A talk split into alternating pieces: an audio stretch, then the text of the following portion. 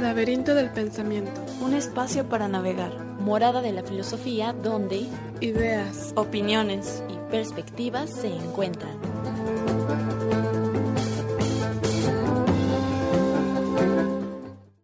¿Qué tal? Bienvenidos al Laberinto del Pensamiento, un espacio para navegar.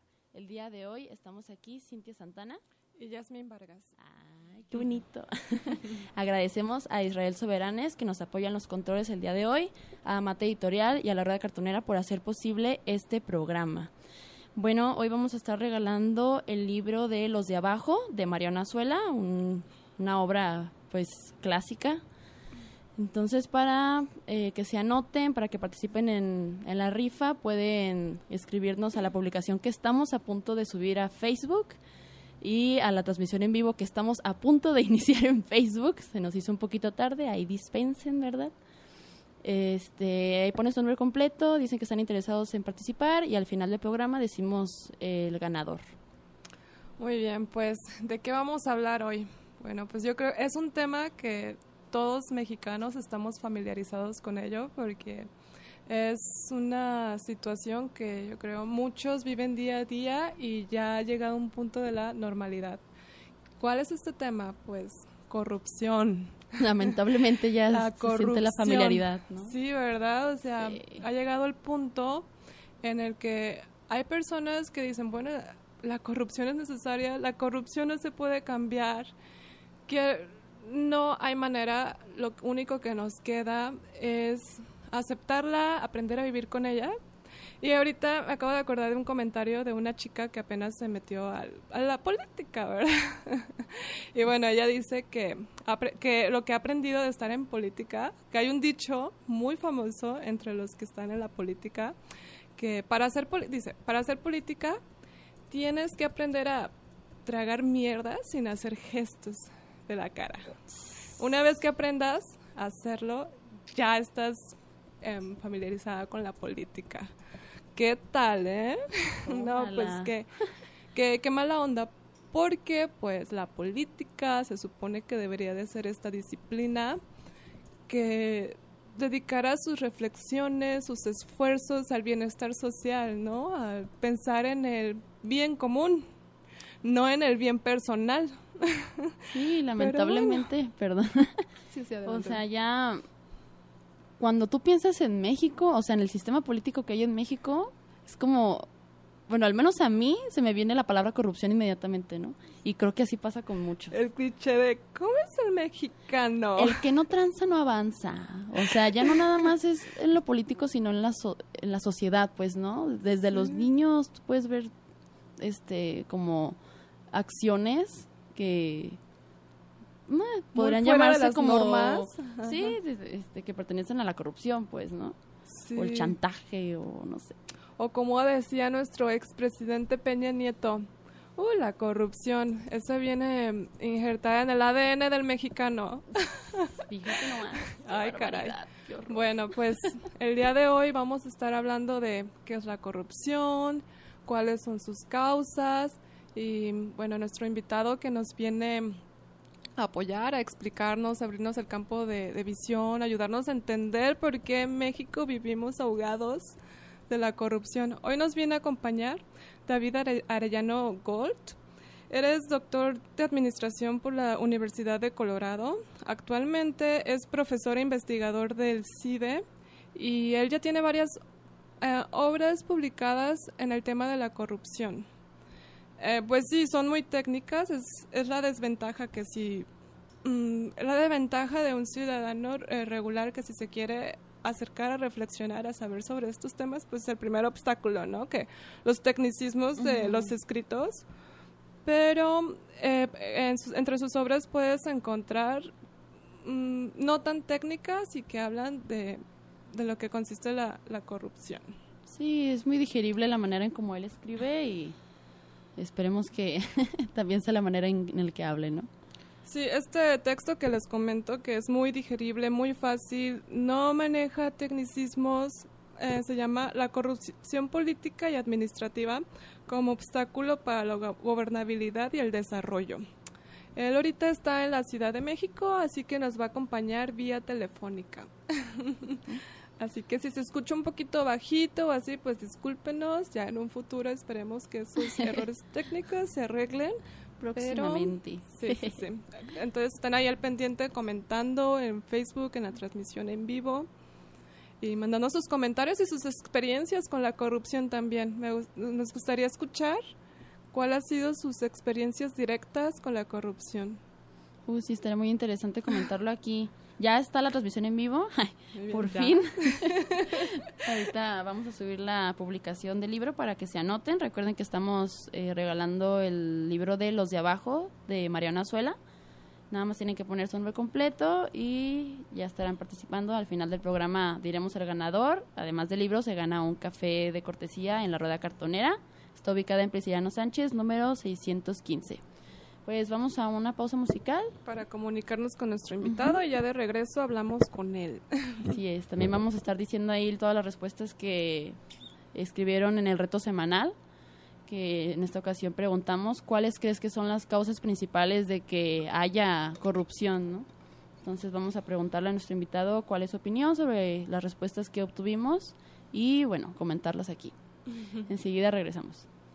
Ya estamos de regreso aquí en Laberinto del Pensamiento, ya con nuestro invitado vía telefónica, David Arellano Gault. Él es eh, doctor en Administración Pública y bueno, vamos a estar platicando sobre la corrupción. Hola David, ¿qué tal? ¿Cómo estás? ¿Qué tal? Muy bien. Buenas tardes. Muy, muy bien, gracias. Sí, sí, sí. Pues a ver, empezando desde lo básico, ¿tú cómo defines la corrupción? ¿Qué es la corrupción? Pues mira, eh, la, corrupción es eh, tiene un montón de definiciones distintas la batalla por el concepto es, muy fuerte en la literatura y en los organismos internacionales. Y en México, pues hace poco ya tuvimos también nuestro debate respecto de si la corrupción era cultural o no, no sé si, si te acuerdas, si acuerdas, ¿no? Bueno, entonces la corrupción pues es un, es un fenómeno social eh, que es tremendamente normativo. Eh, la definición que a mí me gusta usar, no porque sea la única ni la mejor, sino porque es la más simple, es la de Transparencia Internacional, que dice que la corrupción es el abuso de un poder encomendado para buscar beneficios indebidos. Fíjate, las dos palabras clave de toda esta definición es abuso, primero, y luego beneficios indebidos, segundo, ¿no? Entonces, este, parece que es muy clara, ¿no? O sea, tú buscas abusar de un poder y obtienes beneficios indebidos. Las dos preguntas que son el dolor de cabeza para todo el mundo es quién define la línea entre abuso y no abuso. Sí, Quién define la línea entre indebido y debido. Pero bueno, esa es la discusión en toda la literatura eh, y al final de cuentas el, problema es que eh, yo creo que todo el mundo estamos de acuerdo en que la corrupción es un problema, pero el problema está también en definir hasta dónde llega un acto corrupto o no. Y en México estamos entrampados desde hace rato en esa, en esa discusión. oye, eh, David, de esa línea que dices que que divide entre cuando ya se convierte eh, abuso y el beneficio propio. Bueno, no, no sé si yo estoy entendiendo eh, la corrupción muy simplemente, pero para mí es como muy obvio que si un funcionario se le otorga cierto poder y, y más bien utiliza ese poder para beneficiar a sus amigos, a su familia, o sea, no, no, no, no, no veo por qué habría tanta ambigüedad para definir ese tipo de acto como corrupción. Claro. Digamos que, ah, como en todo, ¿no? El, hay algún grupo de, actos que son bastante más claros y otros que no lo son, porque eh, digamos que dentro de la definición de corrupción, podríamos decir que corrupción es un concepto paraguas. Eh, tú acabas de plantear uno de los más clásicos definiciones de corrupción, que sería, por ejemplo, el soborno.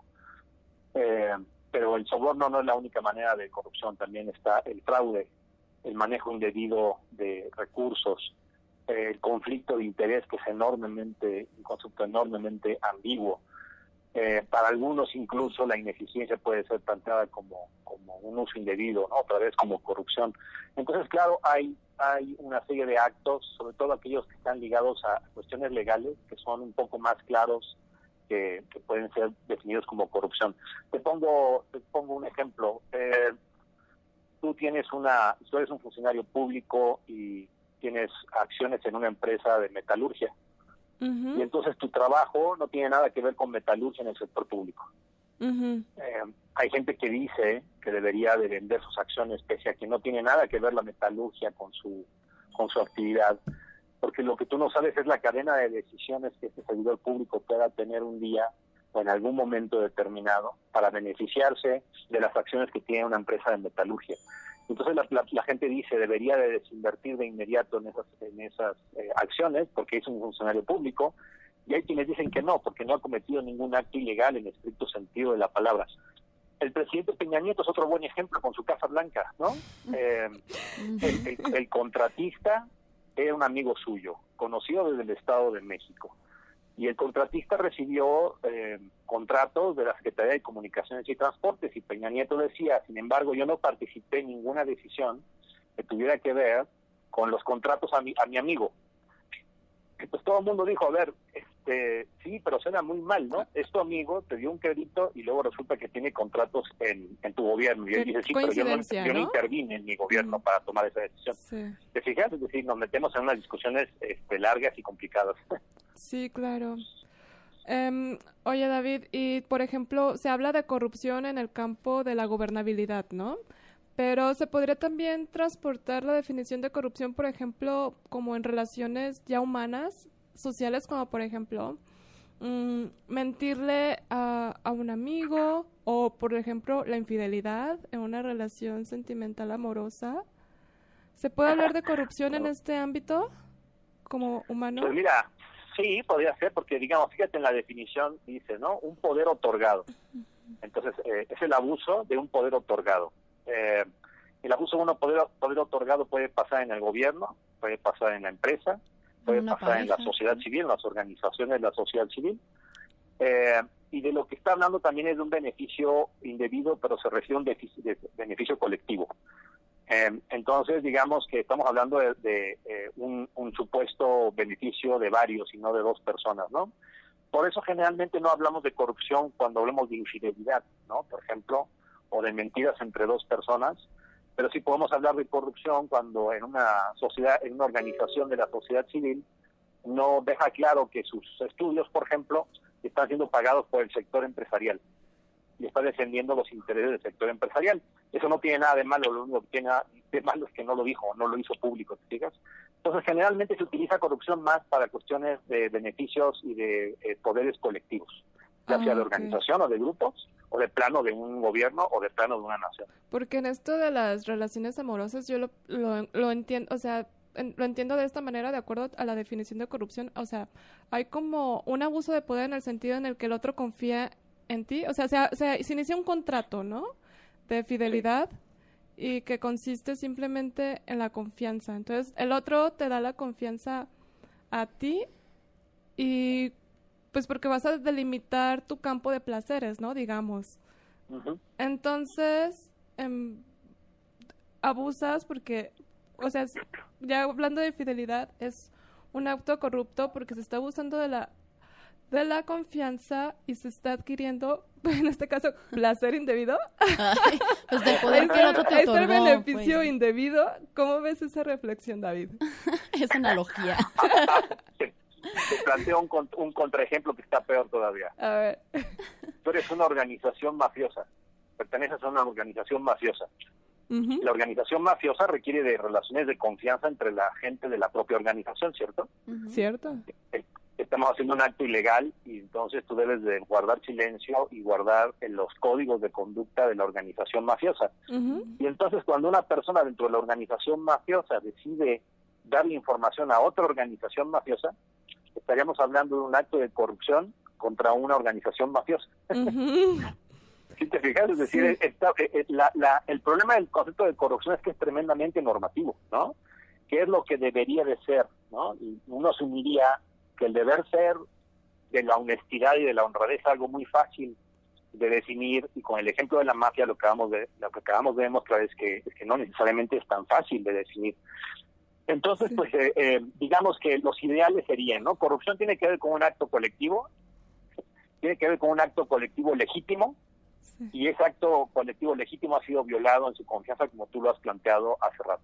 Y entonces ya sí estaríamos construyendo un concepto de corrupción más, pues no sé cómo llamarle, ¿no? Más idealista, si tú lo quieres, desde el punto de vista de lo normativo, de lo, de, la, de lo bueno, ¿no? Y no de lo de la relación, perdón, entre lo bueno y lo malo, ¿no? Pero es una frontera bien difícil de establecer sí, sí, en la práctica. A ver, Ahorita que mencionaba a Yasmín sobre si la corrupción se da en el ámbito pues de relaciones humanas, pues Ajá. digo, se presenta en el campo político porque es algo humano, pues, ¿no? O sea, lo podemos ver en las relaciones. claro, es una relación este, humana también. Sí, por ejemplo, los compadrismos, ¿no? Las palancas, o sea, no dejan de ser relaciones de, ay, es que es mi primo, es que es mi hermano y aunque no sepa, aunque desconozca de el puesto que se le vaya a, a otorgar, pues es, es mi familia o es mi pareja o lo que sea y lo voy a poner ahí porque porque puedo, pues, ¿no? Entonces, De acuerdo. Pues mira, el, el, yo eh, he estado haciendo algunos estudios los últimos años respecto de este punto en particular, que tiene que ver cómo la corrupción puede ser eh, realmente el fin de la cadena de, de, un- de una cadena de actos sociales sumamente densos y compartidos, ¿no?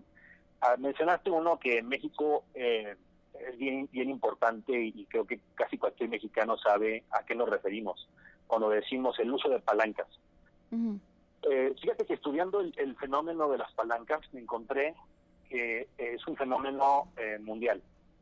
Eh, en China se llama guanxi, en Brasil se llama jeitinho pistolao, en, en eh, Rusia se llama blat.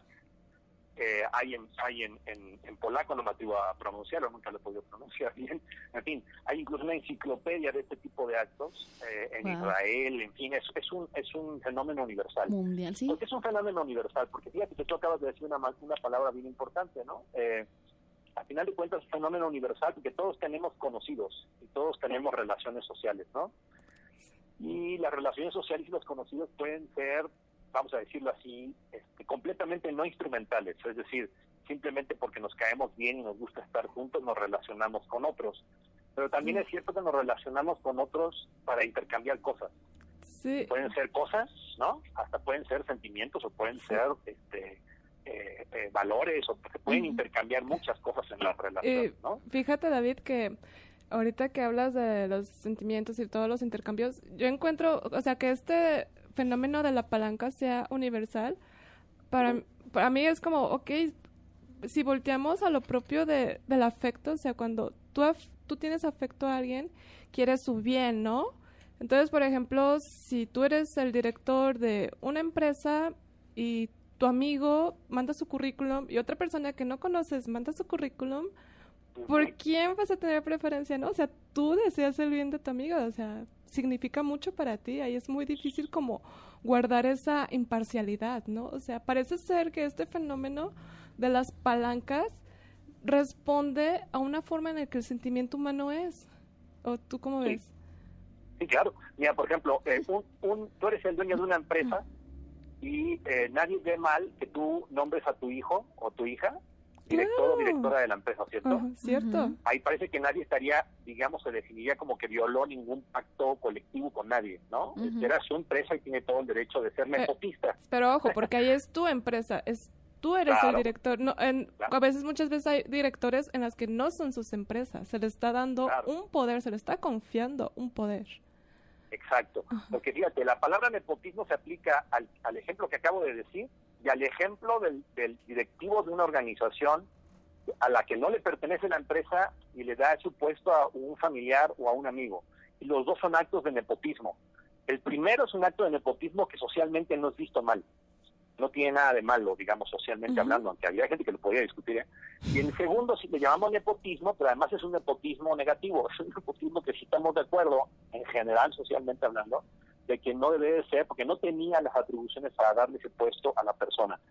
Eh, eh, como tú bien lo dices, ¿no? Eh, uno tiene relaciones y tiene conocidos, y uno quiere a su familia, y uno quiere proteger a su familia. Claro. Entonces hay, un, hay una frontera muy complicada de establecer de en, hasta en dónde socialmente se espera que tú detengas tu cariño por tus familiares y tus amigos para ayudarlos, ¿no? Creo que que ella, tener mucha ajá. autodisciplina para hacer eso. a ella es una cuestión como de ego, ¿no? Como saber diferenciar entre tu felicidad y el beneficio de los demás. O sea, cuando tú ya eres capaz de sacrificar el beneficio de muchos por satisfacer un, deseo, un interés personal, injustamente, o sea, abusando del poder que se te otorgó, y que tú lo seas consciente de eso y accedas, o sea, ya estamos hablando de una enfermedad del narcisismo, ¿no? En el que no, no te es posible entender y compatibilizar con el dolor de los otros, ¿no? Porque, pues, esa persona, o sea,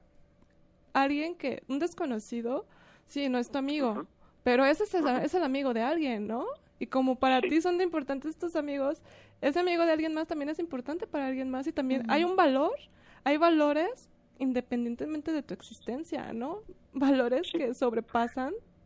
Sí, que llega, por ejemplo, a casos de robo de recursos públicos, ¿no? O sea, hasta ese... Parecía que no hay límites para algunas personas. Así es. Fíjate, la, densidad social del, asunto de la corrupción es, muy, es muy grande, la densidad es muy fuerte. Te voy a poner a otro, otro ejemplo. Tú eres un servidor público y tú puedes demostrar que tu familiar ganó el concurso del servicio civil por sus méritos. Okay. Y entonces salió un periodicazo y dice, el, el primo del funcionario ganó el, concurso. ¿sí? Tú vas al periódico y le dices, aquí están las pruebas de que yo no intervine. Es una casualidad que mi familiar haya sido el más el más adecuado y el más meritorio. Que se puede dar, en una sociedad como la mexicana, te aseguro que la mayor parte de las personas no lo creería. Diría, no es cierto. Pero sabe... Ah, hizo algo para favorecer a su familia. ¿Sabes qué, David? O sea, yo creo que eso es como una consecuencia de la falta de confianza de los procesos gubernamentales, ¿no? O sea, no hay una confianza en las autoridades. La confianza se ha roto. Y, y hay, y hay razones por las que se rompió. Al contrario, que si ya tuviéramos una historia social en que los procesos administrativos se respetan, se respeta la norma, vivimos en un Estado de Derecho. Y te aseguro que si sucede ese caso, son pocos los que van a desconfiar y son más los que van a confiar. De acuerdo. Ah, Fíjate, ah. la palanca, la palanca es un círculo vicioso, si te fijas bien. Porque tú de partida necesitas de las palancas porque no confías en las autoridades y en sus procesos. ¿sí? Incluso las, las autoridades pueden ponerte muchas trabas para que tú logres lo que tú necesitas alcanzar. Y entonces tú necesitas tener conocidos y utilizar a tus conocidos para saltarte las reglas establecidas, las formales, y lograr lo que tú necesitarías. Y que de otra manera pudiste haber obtenido, pero las autoridades con sus trampas o con su corrupción no o con sus no, no te lo permitieron, ¿cierto? Curiosamente, entonces la palanca te permite, es un, es un mecanismo de justicia para muchas personas. ¿no? Canijo, porque yo logré algo que debí haber obtenido, pero que no lo obtuve porque las autoridades no son confiables. Pero paradójicamente lo que estás haciendo es utilizando un mecanismo particular para saltarse las reglas y generar la lógica de que las autoridades sigan haciendo trampa para que tú necesites seguir, seguir haciendo palancas. Te fijas, es un círculo vicioso terrible. Y para mí esta es una de las principales razones de, por qué en México tenemos una corrupción que le podemos llamar sistémica. Es decir, participamos socialmente y está organizada. Y, eliminarla o reducirla va a ser eh, un proceso social muy largo, muy complejo. Sí, ahorita que dices eso me imagino el ejemplo, imagina esta persona que dice, no, yo, yo quiero hacer las cosas correctas, voy a estudiar muchísimo, voy a quemarme las pestañas para ganarme mis puestos de trabajo por meritocracia, ¿no? Y así vive engañado 18, 27 años de su vida. Luego sale al campo laboral y se da cuenta que siempre prefieren al amigo, a la pareja, a los familiares para dar un trabajo, ¿no? O sea, él no, él no consigue trabajo porque se distribuyen la mayoría por, por preferencias. Entonces ahí es como, híjole, pues entonces yo me hago un amigo que me dé un trabajo, ¿no? Claro. Si el que tiene palancas en México tiene prestigio, paradójicamente, ¿cierto? Y, cuando tú quieres hacer las cosas siguiendo todos los pasos y las reglas establecidas y no lo logras, otros pueden llegar a voltear y decirte, pues qué tonto fuiste, porque debiste haber utilizado las palancas. es decir, estamos en el, en el peor de los mundos, ¿no? sí, entonces en este contexto, el que hace bien es, una trampa, ¿no? Eres un tonto porque no los usaste. sí. ay, no, qué paradoja, David, qué paradoja. Que no, no se puede ser una persona recta y vivir bien, ¿no? O sea, la persona recta es la que menos beneficios tiene. Qué triste, y eso tiene que cambiar, o sea, realmente, pues, a mejor sí, pero puede ser diferente y eso es lo importante. O sea, del hecho de que exista justicia en las sociedades porque hay gente que la, la encarniza, o sea, la justicia no es algo que existe en sí independientemente del humano, o sea, la justicia es que algo que todos creamos y aquí viene la cuestión, ¿no? O sea, nada más vivimos una vez en la vida y para vivir en un contexto de injusticia, bueno, ¿por qué vida? pues qué terrible, ¿no? O sea, el, día, imagínate el día de tu tumba, o sea, con qué bonitos recuerdos te vas. hice esto, hice el otro, me hicieron esto. Me hicieron, me hicieron. Sí, Daniel. Es una trampa, es una, trampa, una verdadera trampa social, ¿no? Todos estaríamos mejor sin corrupción, creo que todos estamos de acuerdo con ello, pero el problema es que cualquiera que lo quiera iniciar tiene que pagar costos. ¿Se fijan? Yo no voy a utilizar palancas para lograr nada en mi vida. Y entonces vas a encontrarte con un sistema que está hecho para que ganen los que tienen palancas. Los malditos son los que viven mejor, ¿no? Ah. es el problema de la corrupción, o sea, desde ahí está el principal problema. Esta es una realidad terrible, ¿no? Una realidad así, pues una realidad terrible. ¿Qué otra palabra tiene. Pero, No, es una trampa, es una trampa este, que nos va a costar mucho trabajo eh, reducirla. No, no, es que sea imposible, por cierto, ¿no? Eh, ¿no? No se puede eliminar la corrupción, creo que ningún país lo ha logrado, al 100%, ni mucho menos. Pero lo que se puede controlar y reducir, sí. Eh, aquí habría que entrar a lo mejor a otro mundo, no solamente el de las relaciones sociales, sino podríamos entrar al mundo de lo político. Eh, las reglas políticas de un sistema también generan la, corrupción. Eh, voy a dar dos ejemplos rápidos. Uno es el clientelismo. Eh, el clientelismo es una trampa de corrupción gigantesca. Cuando un sistema político está basado en el clientelismo, la corrupción aparece por todos lados. O sea, no, no hay manera de, que eso, de que puedas vivir clientelismo y un, una sociedad no corrupta. Y en México todos los partidos políticos son clientelares. Es más, hoy día tenemos un gobierno federal que se está construyendo con base en clientelismo.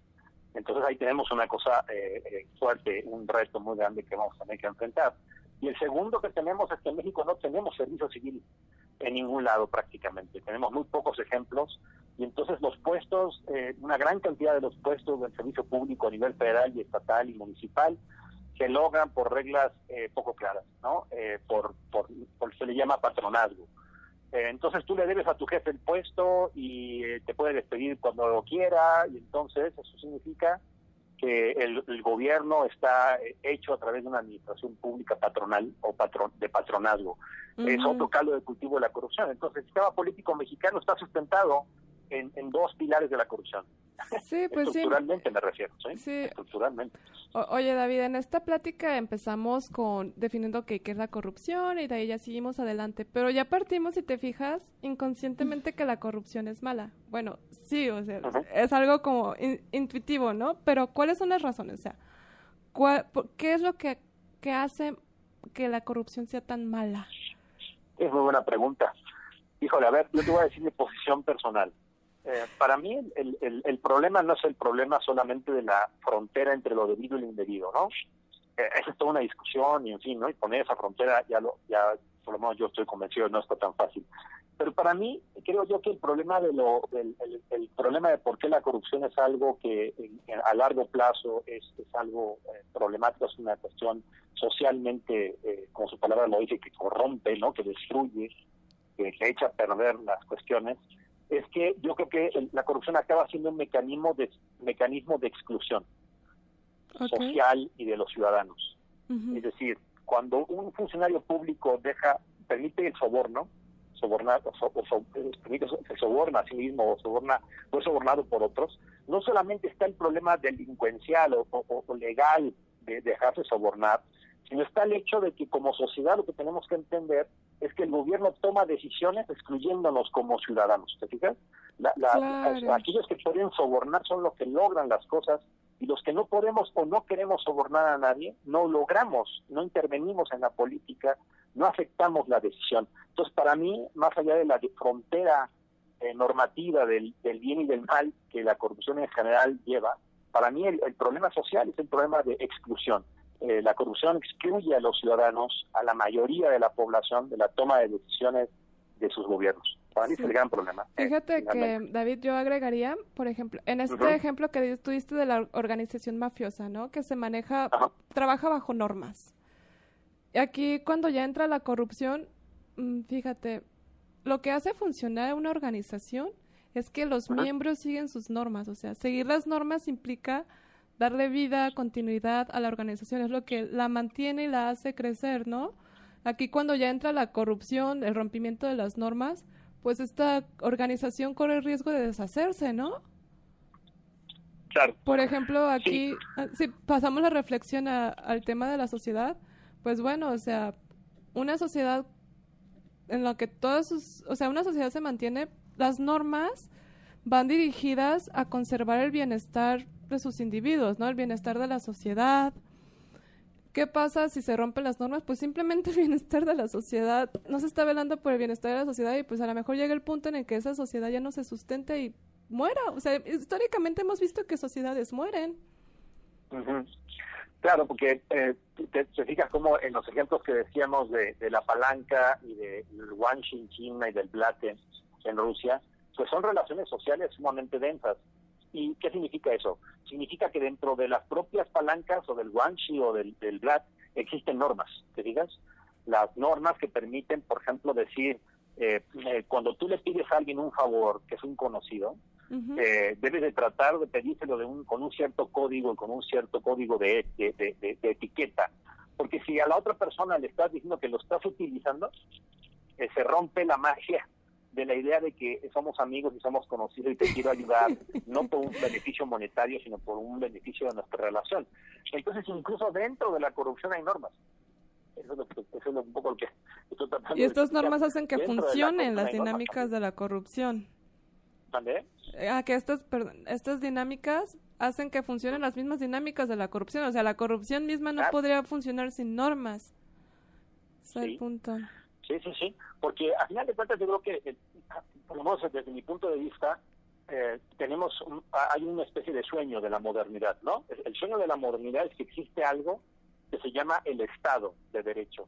Y que ese Estado de Derecho está lleno de normas abstractas, imparciales, que benefician a nadie en particular, sino a todos en general.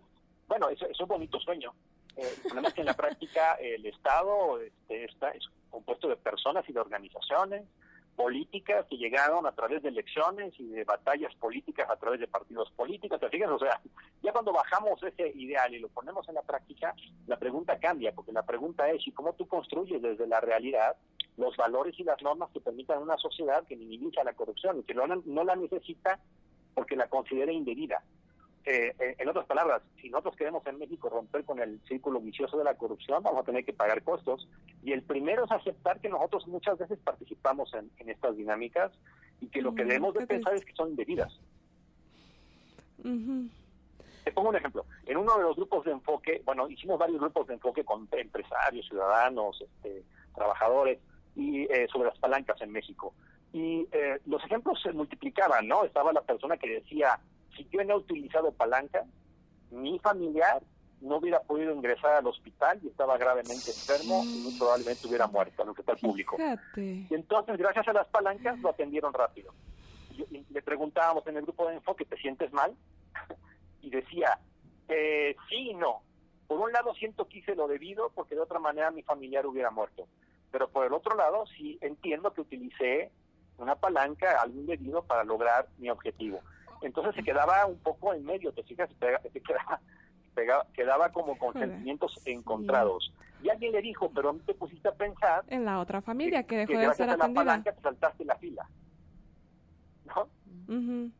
¿Y, qué tal si la persona que estaba en la fila y que te saltaste murió? ¿Cómo te sentirías de saber eso? Sí. Y decía, sí, me sentiría terrible, pero también tendría yo que aceptar que hice lo que tenía que hacer, que siga, es decir, este, híjoles, bueno, eh, Eso es un egoísmo, la, estás viendo por tu eh, pues cuando la hagamos algo que eh, no es deseable socialmente, te fijas, está, está, buena la cosa, está difícil. Sí, sí, sí, muy, muy, muy interesante. Qué tema, Todo esto sí, da para más. Sí. Oye, David, eh, vamos a ir con la dinámica del reto semanal para que escuches algunas de las respuestas que dieron aquí algunos radioescuchas. Eh, en esta ocasión preguntamos, ¿cuáles crees que son las razones principales de que haya corrupción? Y por ejemplo, Eduardo Daniel Ramírez nos contestó lo siguiente. Egoísmo, falta de conciencia social debido a las ideologías individualistas que se, ha ah, debido a las ideologías individualistas se ha tejido una cultura constituida por la sistematización de la mentira y el gandallismo. Se ha establecido esta pauta cultural que se manifiesta en lo más profundo de nuestra cotidianidad. Por ejemplo, el que no tranza no avanza.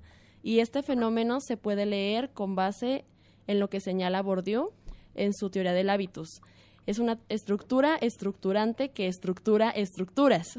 es decir, que eso se seguirá reproduciendo. Me gustó mucho su comentario. Ahora, yo digo que eh, el individualismo, yo, yo digo que yo estoy de acuerdo, ¿eh? yo agregaría nada más un punto. Eh, la ideología individualista, que en efecto, pues esta es, una, es una base, ha sido una base de los últimos, no sé, ¿no? Este, 150 años de las democracias liberales representativas, pues eh, sí, eh, vamos, tiene que, eh, ha construido una idea y, una ilusión de que los, los individuos estamos autocontenidos y vivimos en una burbuja social. Pero, pero yo creo que la, la, palanca y los otros ejemplos que hemos dado acá también te hablan de que desde el otro extremo del comunitarismo hay una hay también una razón de hablar de corrupción. Eh, a lo mejor podemos decir que en las sociedades contemporáneas el individualismo neoliberal, por ejemplo, eh, expandió la lógica de la corrupción, ¿no? Este, puede ser. Yo siempre, el único punto que yo quisiera decir es que no es solamente una razón, una lógica individualista la que genera la corrupción. De ahí surge, pero poco a poco se va engrandeciendo, ¿no? O sea, tanto ha sido así que pues ya lo vemos a nivel universal, como dices. Neoliberalismo, ¿verdad? es muy probable que la, la, haya, sí la haya hecho peor. E, en eso estaría yo de acuerdo, porque eh, entonces, en efecto, eh, como no no hay nada lógica de lógica colectiva, pues entonces casi todo es válido, ¿no? En el extremo. pues todo subjetivo, pues a ver quién me dice que está mal y que está bien. si yo yo mismo tengo mi, mi, autoridad moral. También por aquí eh, Ignacio nos dice falta de límites, manejo de poder, Blanca Arellano nos dice, falta de educación desde los padres y la conquista antes de eso. Creo que sí, hay muchísima importancia de parte de la educación, de la educación que tuviste en casa. Los, tus grados de corrupción en el transcurso de tu vida. ¿Tú cómo ves, David? Eh, yo estoy de acuerdo. Eh, ahora, para no caer en la muletilla de la educación, yo creo que necesitaríamos avanzar eh, no solamente en la discusión abstracta ética, sino la discusión concreta ética. Es decir, eh, tú tienes que poner a las personas en las situaciones reales en las cuales eh, tú tienes que pagar costos. Esto esto se llama se, le llama en educación la inteligencia moral, ¿no? Tú pones, tienes que poner a la gente en situaciones concretas. Y entonces tú estás viendo un acto ilegal en tu organización o un acto que puede haber, puede ser ilegal o corrupto en tu organización. Y te preguntas a quién voy.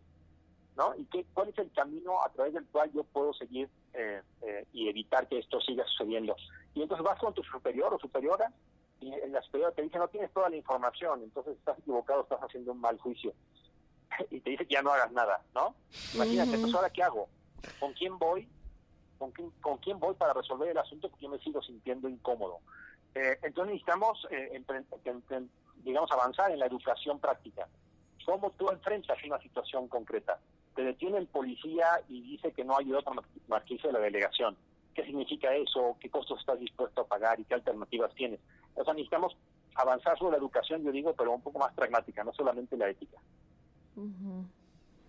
Por ejemplo, en el capítulo que escribiste de la corrupción política y administrativa como obstáculo para la gobernabilidad y el desarrollo, eh, al principio eh, escribiste como, para combatir la corrupción se necesitan capacidades técnicas sofisticadas de prevención, investigación, persecución y enjuiciamiento. ¿Cuáles serían algunos ejemplos de, de estas procedimientos? Ajá.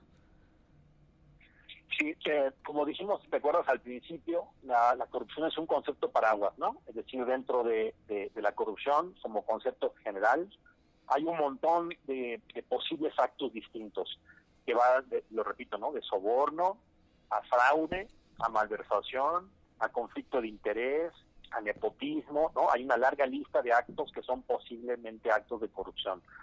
Fraude, me voy a detener en fraude porque es el más claro en ese sentido. El fraude, a su vez, puede ser dividido como en unos 50 actos distintos.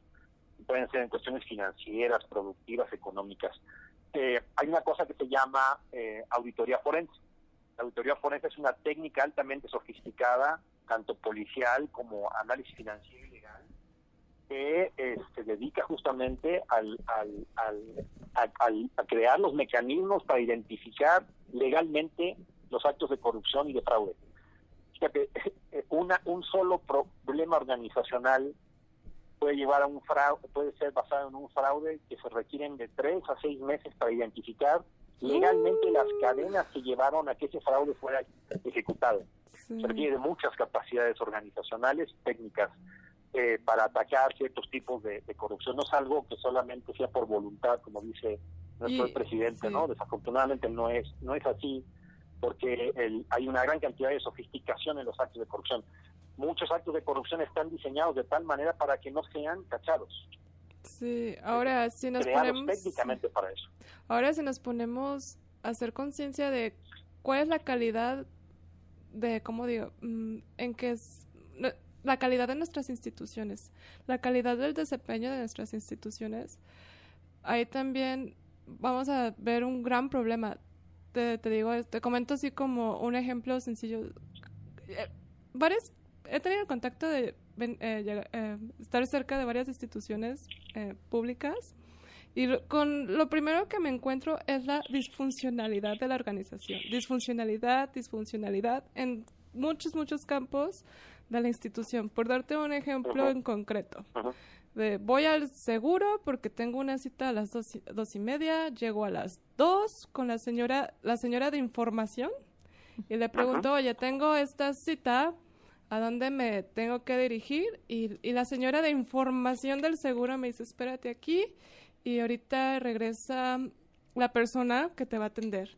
Y yo, pues confiando en la señora de la información, ahí me quedo y no, y resulta que la información era errónea, se me pasó mi cita mm. y me arruinó el día. Entonces, como eso te doy como un ejemplo en concreto de la paradoja de, la, de las instituciones, de nuestras instituciones, de, híjole, canijo, o sea, para llevar un proyecto anticorrupción en México, pues un, un obstáculo es que incluso otras instituciones que ya están eh, en función, pues son deficientes, o sea, sí, Sí, sí, sí. Este, fíjate, yo decía que uno de los dos pilares de la corrupción en México, estructurales, es el patronazgo, es decir, la falta de un servicio civil en, México. No porque los servicios civiles sean la panacea, por cierto, ¿no? También son un, dolor de cabeza donde existen, pero no hay democracia que pueda sobrevivir sin hacerle caso a, a la calidad del empleo público y a la calidad de las organizaciones que tenemos. Y eh, evidentemente que en México pensamos que, que, la calidad de las organizaciones este, públicas, de las burocracias, como les decimos peyorativamente, no importa, y, la realidad es que importa, Mucho. importa un montón, un montón, y no le hemos puesto atención. Estamos acostumbrados a pensar que los puestos del servicio público o, están eh, manejados por un sindicato o son designación política de los del, del presidente para abajo y creemos que eso es normal. Y lo la realidad es que es una normalidad en cualquier democracia. Eh, el patronazgo es, hace un grave daño al país y, la calidad de nuestras organizaciones tiene muchísimo, según yo, que ver con, con la carencia de una profesionalización del servicio público. Sí, pues, ay caray, ya estamos llegando al final, ya nos quedan unos pocos minutitos. Cinco minutitos ya, se pasó súper rápido.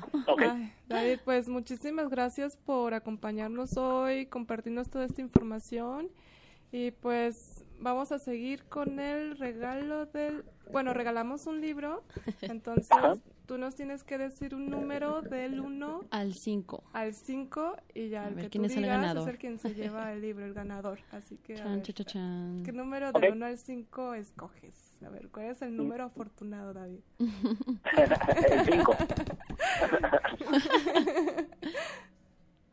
el 5 está bien. Ah, Ándale. ok, se gana el libro Catherine Citlalic Gómez Navarro. Muchas felicidades, Catherine. felicidades.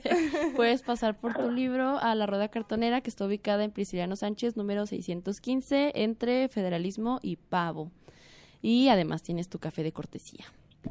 Bueno, David, pues ahora sí nos despedimos, Laberinto del Pensamiento. Muchas gracias por estar aquí. Un. Y, sí, ya después, eh, proyectos a futuro.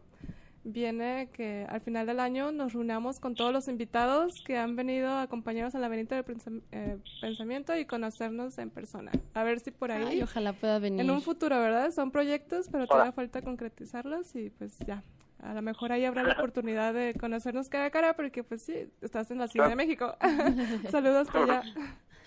Muchísimas gracias, al contrario, un gustazo haber participado con ustedes y felicidades por su programa. Ah, gracias. Oye, nada más, el, el libro de la responsabilidad del porvenir, mm, ¿dónde podrían conseguirlo las personas? O, o si puedes dar algunas recomendaciones sobre el tema de libros, documentales, algo así. Estaría padre. Pues mira, este, este libro lo publicó la, la UNAM y el Colegio de México, entonces está bastante eh, Oh. asequible por, por, por, la, por las librerías online, por ejemplo, o en las Mm. librerías tradicionales se puede, se puede conseguir. Eh, yo publiqué un libro en el 2012 en el CIDE que se llama Podemos reducir la corrupción como una pregunta, que también está disponible eh, en, en las librerías eh, tradicionales, ya sea online o, o- o en, o físico. Creo que serían buenas, bueno, interesantes lecturas. Perfecto, pues muchas gracias por las recomendaciones. Y Muy bien. pues ahora sí, gracias por la gustazo, ¿eh? conversación. Igualmente mucho gusto, eh, David, y pues que tengas un bonito día. Igualmente, cuídense mucho, hasta luego. Igualmente, bye. Pues bueno, ya se nos fue David. Se nos ha ido. Sí, oye, pues qué tema tan, tan, tan fuerte, bueno, difícil, ¿no? De, Pues sí, bueno, es que ya difícil, ¿Cómo como que uno ya está acostumbrado. Ay, Lamentablemente, pero vamos a pues. ¿no? vivir así, morir con corrupción, no. Ah. Ay, es que, o sea, en verdad hay forma de, de detenerla así en este momento, porque como él decía, ¿no? Muchos dicen, ay, es que es cuestión de educación y sí, sí estoy de acuerdo, pero va a tardar muchísimos años, o sea, no hay como una forma de, no sé, a un- en un año detenerla, pues, no, Y- y a menos pues que sea matando a todos, En tu- un en autoritarismo. el- todo ese proceso de que anticorrupción y todo, mucho tiene que ver cómo nos organizamos como sociedad. Cómo los, los jóvenes de nuestra generación vienen a la política y a opinar y, y a exigir una mejor calidad de vida. Yo creo que ahí está como una vía para, para mejorar toda esta situación de corrupción. Ya exigir una sociedad diferente, una sociedad de mejor calidad. Ahora sí que hacer una invitación a todos los ciudadanos y que se pongan a ejercer su política, ¿no? O sea, su derecho a participar en la política, porque ah, pues en eso consiste la, la democracia, en que todos sus ciudadanos pueden participar. Pues sí. Pero cómo está la política ya. No, pues crear una nueva política con las nuevas generaciones, o sea, con los nuevos grupos que se van uniendo, La educación. Ya ellos- casa. practicar una política de manera diferente. Yo creo que ahí ya, por ahí. Pues queda mucho camino por recorrer. No lo creo como utópico, pero bueno, no, tal vez sí. Tal vez No, en pequeñas Cintia, no. Así como el Zero Waste, ¿no? No, pues aquí en Guadalajara perfectamente puede haber un grupo de política de jóvenes, ¿no? Que se reúnan los fines de semana una vez y planear acciones. Puede, puede, puede ser posible. Bueno, está bien. Trabajaremos en ello. bueno, pues ya, ahora sí estamos llegando al final del programa. Gracias a todos los que nos estuvieron escuchando a través de radiocartón.com, los que nos estuvieron aquí viendo en la transmisión en vivo en Facebook. Saludos a Alberto Sandoval, a Eduardo Torres, a Ernesto del Toro, Eddie Macías, que le dieron aquí like a la transmisión, a los que participaron en la rifa del libro. Y vuelvo a mencionar la, ganadora, fue Catherine Navarro. Eh, puedes pasar en el horario de 10 de la mañana a 8 de la noche en la rueda cartonera, Prisciano Sánchez, número 615. Y no olvides pedir tu cafecito, quédate a cotear un ratito. Ahí hay muchos libros, está bien padre. Que explorar, muchos libros que explorar. Uh, sí. bueno, pues ahora sí ya nos despedimos. Cintia Santana. Yasmín Vargas. Agradecemos a Israel Soberanes, que estuvo aquí ayudándonos hoy en los controles, a Mate Editorial y a la Rueda Cartonera por hacer posible este programa. Los esperamos el siguiente sábado a la una. Mismo lugar, misma hora. Ahora sí, bye bye.